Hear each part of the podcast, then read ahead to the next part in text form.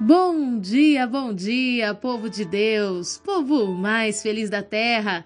Que dia lindo, dia abençoado, inspirado pelo nosso Deus para nos trazer uma certeza de que nele, em Jesus Cristo, sim, podemos nos alegrar, pois em todas as coisas somos mais que vencedores. E eu, pastora Lídia Neri, venho com muita alegria ao meu coração compartilhar uma palavra de Deus com você. Hoje vamos juntos ao texto de Neemias, no capítulo 1, nos versos 1 em diante, onde a palavra do Senhor nos diz: Palavra de Neemias, filho de Acalias, no mês de Quisleu, isto é, entre novembro e dezembro, no vigésimo ano do reinado de Ataxerxes. Em algumas traduções diz no ano 20, quando me encontrava na capital do Império Persa, Suzã. Anani, um de meus irmãos veio de Judá com mais alguns homens. Indaguei-lhes pelos judeus que haviam voltado, os que sobreviveram ao cativeiro e a respeito de Jerusalém. Eles me informaram: aqueles que sobreviveram ao cativeiro estão vivendo lá na província, passam por grande tribulação, privação e humilhação. Os muros de Jerusalém foram derrubados e as portas da cidade queimadas. Tendo ouvido este relato, assentei-me e chorei amargamente. Lamentei por alguns dias e coloquei-me em jejum e oração diante do Deus dos céus. Nós vamos falar hoje a respeito do posicionamento de um homem que mudou toda a história de uma nação. E às vezes você pode se perguntar assim, pastora, o que é que eu sozinha posso fazer para mudar esta situação? Para mudar a situação da minha família, dos meus parentes, dos meus amigos. Talvez você se olhando no espelho você diga assim: eu sozinha não tenho o que fazer. Sabe aquele ditado que a gente sempre ouve, aquele ditado desmotivador que diz que uma andorinha sozinha não faz verão? Pois é. Mas esse texto de Neemias ele vem nos provando ao contrário. Vamos primeiro compreender quem era Neemias.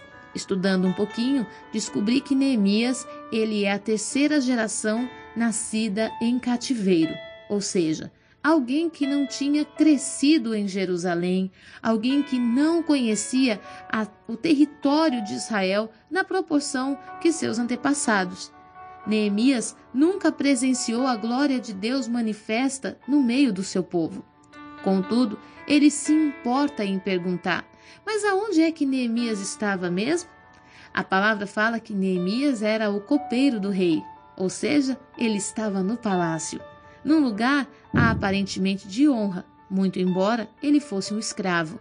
Neemias era um judeu escravo na terra de Suzã, rei, é, que era governada pelo rei Ataxerxes. Então, mesmo sendo escravo, ele estava no palácio e estando no palácio, ele estava no lugar de honra. A palavra do Senhor fala que um dia um dos seus irmãos vindo até a cidadela de Suzã, ele pergunta: Como está Jerusalém? Como está o povo que está em Jerusalém? Porque aparentemente quem estava do lado de fora estava livre.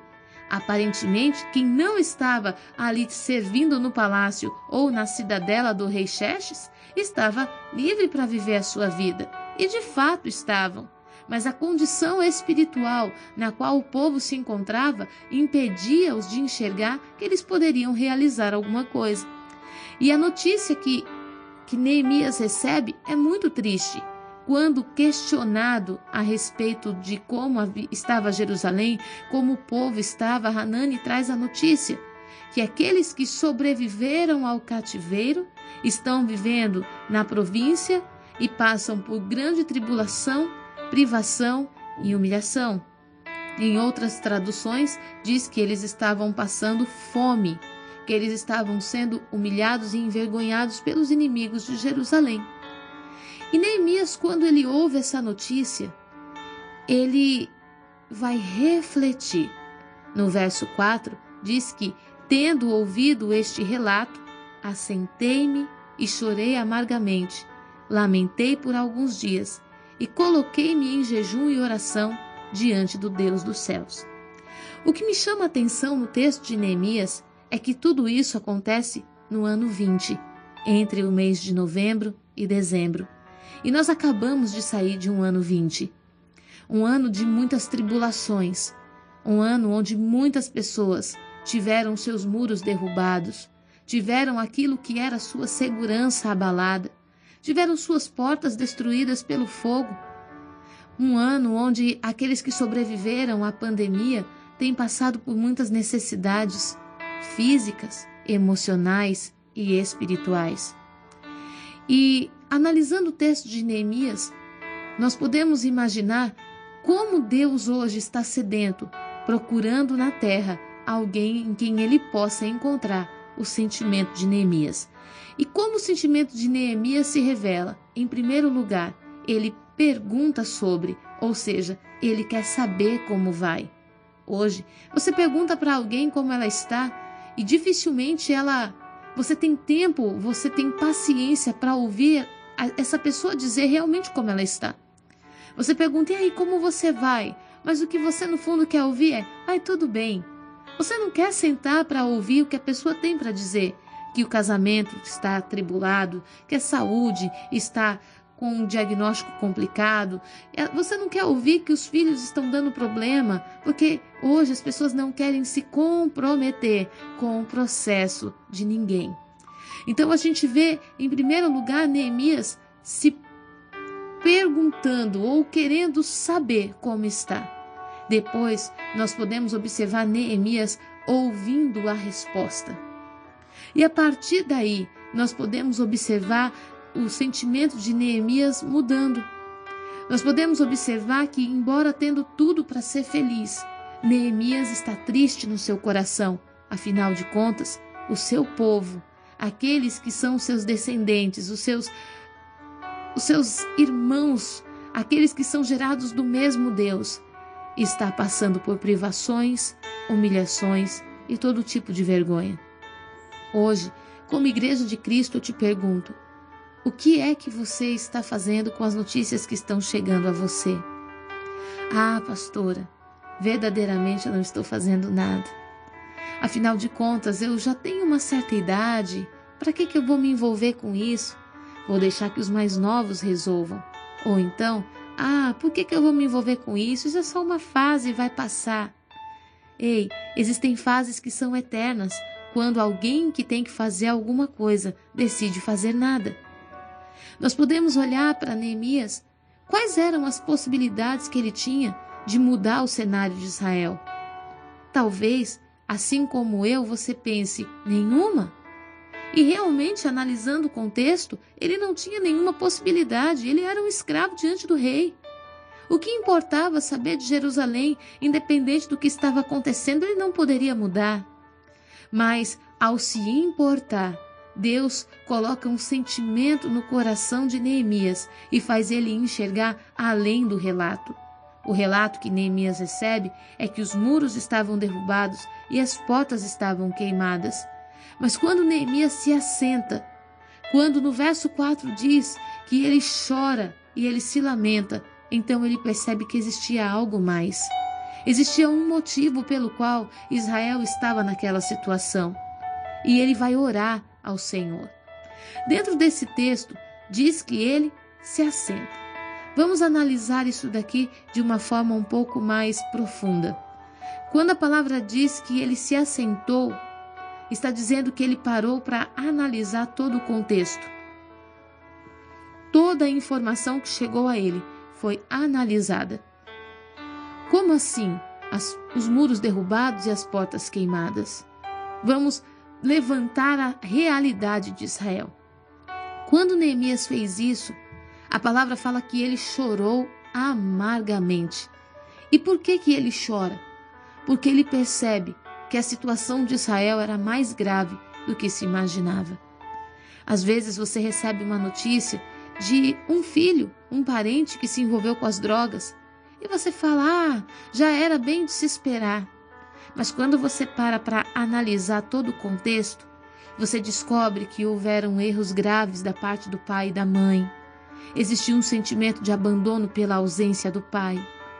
Existiram uma série de fatores que contribuíram para esse vazio no coração desse parente que levou ele encontrar nos falsos amigos uma saciedade que levou ele a encontrar as drogas para aliviar as dores do coração. Então aí você chora, porque você descobre que não são só muros queimados ou derrubados e portas queimadas.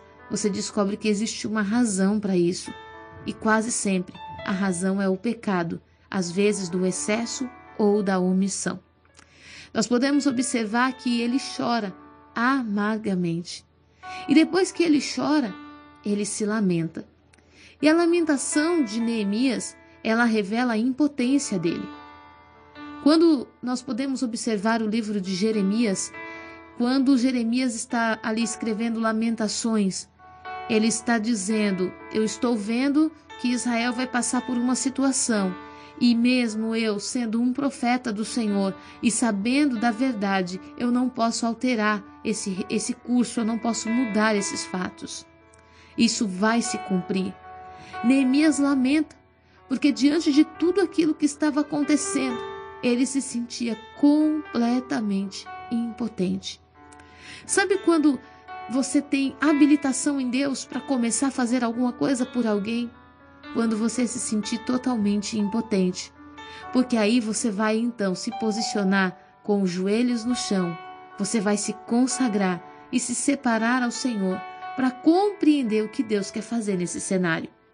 Nós podemos perceber que somente depois de lamentar por alguns dias, Neemias então se coloca em jejum e oração. Eu vejo tantas pessoas falando: vamos jejuar, vamos jejuar. Jejuar pelo quê? Vamos orar, vamos abrir um relógio de oração. Orar pelo quê? Você, como servo do Senhor, você é resposta para essa geração. Você é resposta para essa nação onde você está. Você é aquele que Deus enviou como resposta do clamor de um povo.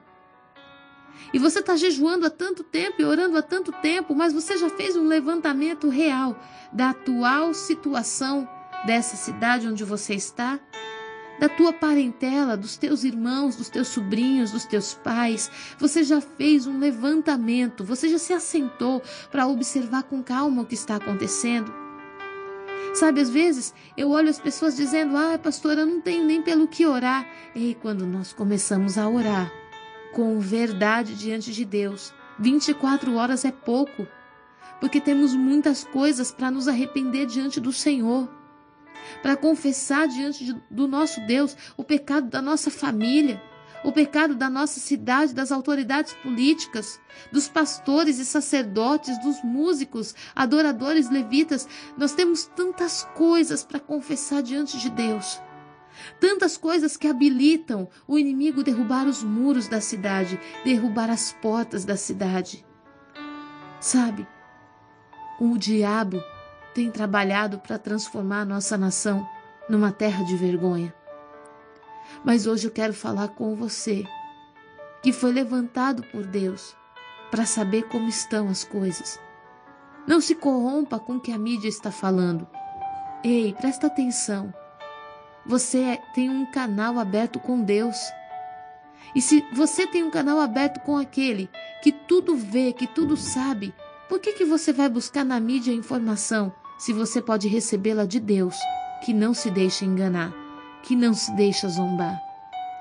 Você precisa buscar hoje no Senhor o sentimento de Neemias. Você é a igreja de Cristo. Você é aquele que Deus levantou com propósitos maiores. Não dá para você ficar feliz num palácio, num ambiente de conforto, enquanto existem tantos do lado de fora esperando o posicionamento de alguém que está diante do rei. Você está diante do rei servindo vinho para o rei, alegrando o coração do rei. Mas é só isso. O que alegra mais o coração do rei? A taça de vinho ou uma cidade edificada para a honra do nome dele? Hoje, Deus quer que você saia do palácio e que você vá para a construção. Mas, pastora, como é que eu vou fazer isso? Primeiro, você precisa se assentar. Depois, você vai ser conduzido ao choro, à lamentação, depois jejuar e somente depois você vai orar. Por que, que tem que ser assim, pastora? porque o jejum vai te levar ao ambiente da renúncia e a oração vai te trazer as estratégias necessárias para essa reconstrução. Eu quero deixar essa palavra para o teu espírito. Amanhã nós vamos retomar o livro de Neemias no capítulo 1. Há muitas coisas aqui das quais nós precisamos compartilhar. E sei, você que é pastor, obreiro, missionário, você que é um líder na casa do Senhor, você que é aquele que exerce ministério e aquele que está chegando agora, você que está começando a ouvir a palavra de Deus nesse momento, você tem muito a realizar nesse processo de reconstrução do nosso país. Pastora, como assim? A grande reconstrução de um país começa na reconstrução das famílias. E você é o Neemias que Deus levantou na tua casa para levantar os muros da tua família e restaurar as portas antes assoladas. Que Deus venha despertar no teu coração o mesmo sentimento que estava em Neemias e te fazer um reconstrutor em nome de Jesus. Que o Senhor venha te usar para quebrar toda vergonha, humilhação e opróbrio que o Senhor venha te fazer andar em novidade de vida, te tirando da condição de simples escravo a um governador de um povo que sabe para onde está indo. Eu abençoo tua vida, eu abençoo a tua casa e a tua família e profetizo que hoje ainda o Senhor vai trazer informações preciosas e um sentimento novo ao teu coração. Em nome de Jesus. Fique na paz.